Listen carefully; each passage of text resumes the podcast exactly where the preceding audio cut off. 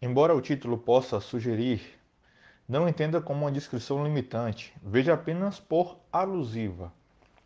Alusiva ao que vou comentar agora sobre a descoberta de uma supernova, que é a explosão de uma estrela massiva que aconteceu em 24 de fevereiro de 1987. E essa descoberta, que aconteceu nesse dia, se realizou por meio da utilização de dois telescópios de raio-x da NASA. Roda a vinheta.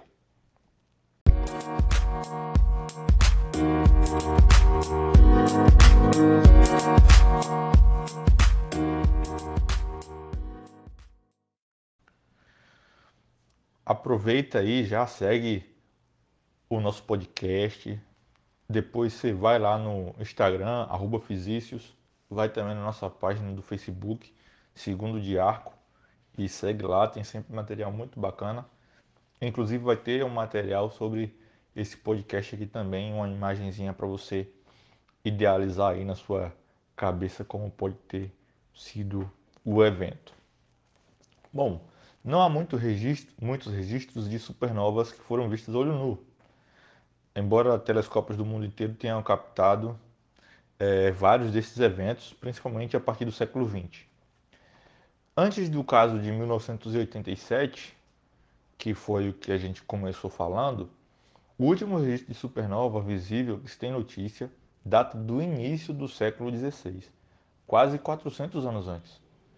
Chamada de SN 1987A, a localização dessa supernova foi atribuída por meio de medidas realizadas, é claro, a grande nuvem de Magalhães, uma galáxia vizinha da Via Láctea. Inclusive, é possível ver tanto a grande quanto a pequena nuvem de Magalhães no céu à noite, olho nu mesmo. Mas disso trataremos numa outra conversa. Mas onde entram os raios-x nessa história toda? Então, ao mesmo tempo que a beleza do evento é lembrada, e com razão, não se pode esquecer da riqueza científica que pode ter um evento desse porte.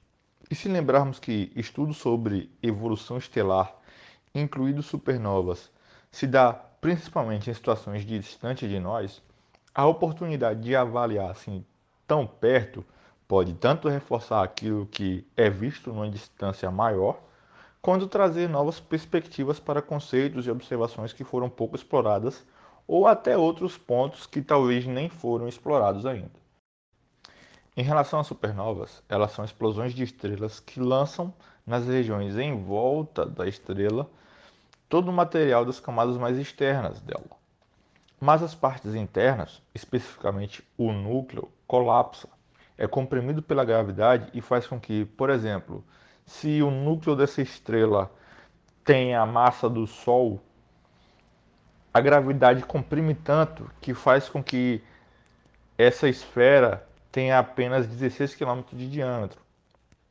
Só para a gente ter uma ideia, esse núcleo colapsado de 16 km de diâmetro, caberia entre o centro de Itabuna, aqui na Bahia, e o centro e o campus Sônia Nazaré de Andrade, da nossa querida Universidade Estadual de Santa Cruz, a UESC. Algo realmente absurdo de tão denso. Estes restos mortais de uma estrela massiva e do seu núcleo denso é chamado de estrelas de nêutrons, que dependendo do ponto de vista do observador, no caso da humanidade, né, o ponto de vista é a Terra mesmo, podem ser percebidos sinais periódicos de radiação eletromagnética, como faróis à beira-mar, chamado de pulsares. Lembra que eu falei que numa supernova o material das camadas mais externas de uma estrela é lançado para o espaço? Utilizando telescópios específicos para raio-x, astrônomos descobriram emissão nesse comprimento de onda de energia relativamente baixa. Segundo o site oficial do JPL, da NASA, entre as razões disso acontecer está a possibilidade do caso estar relacionado a uma nebulosa de vento pulsar, que trocando em miúdo significa que deve ter uma estrela de nêutrons lá. Estamos falando de resultados de observatórios famosos pela qualidade de, seu, de sua produção científica.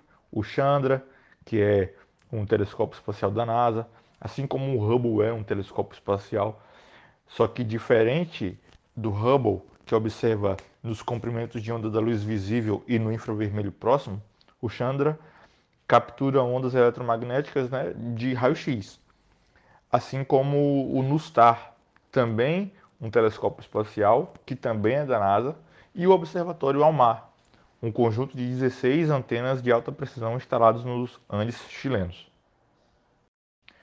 O interessante do Almar que, embora ele esteja instalado nos Andes chilenos, ele é operado pelo Observatório Europeu do Sul, chamado de ESO. Mas enfim, é, todas essas, essas equipes desses grandes observatórios sugerem essa hipótese da estrela de nêutrons restante da SN 1987. Aí está a grandiosidade do evento. Uma supernova que foi possível ver a olho nu pode ter muito provavelmente um pulsar entre os escombros da explosão.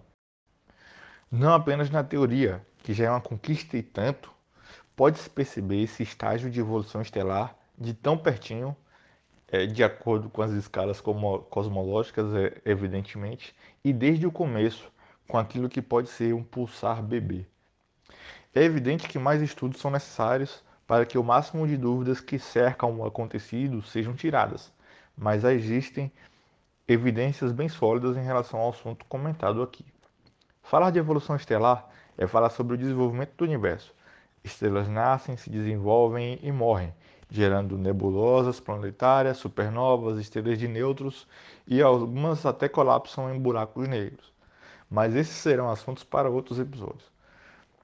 Por isso, eu quero que você se lembre de me acompanhar no Instagram, que inclusive tem uma ilustração dessa supernova, eu já falei, SN1987A para você ter uma, uma noção visual do que eu estou falando.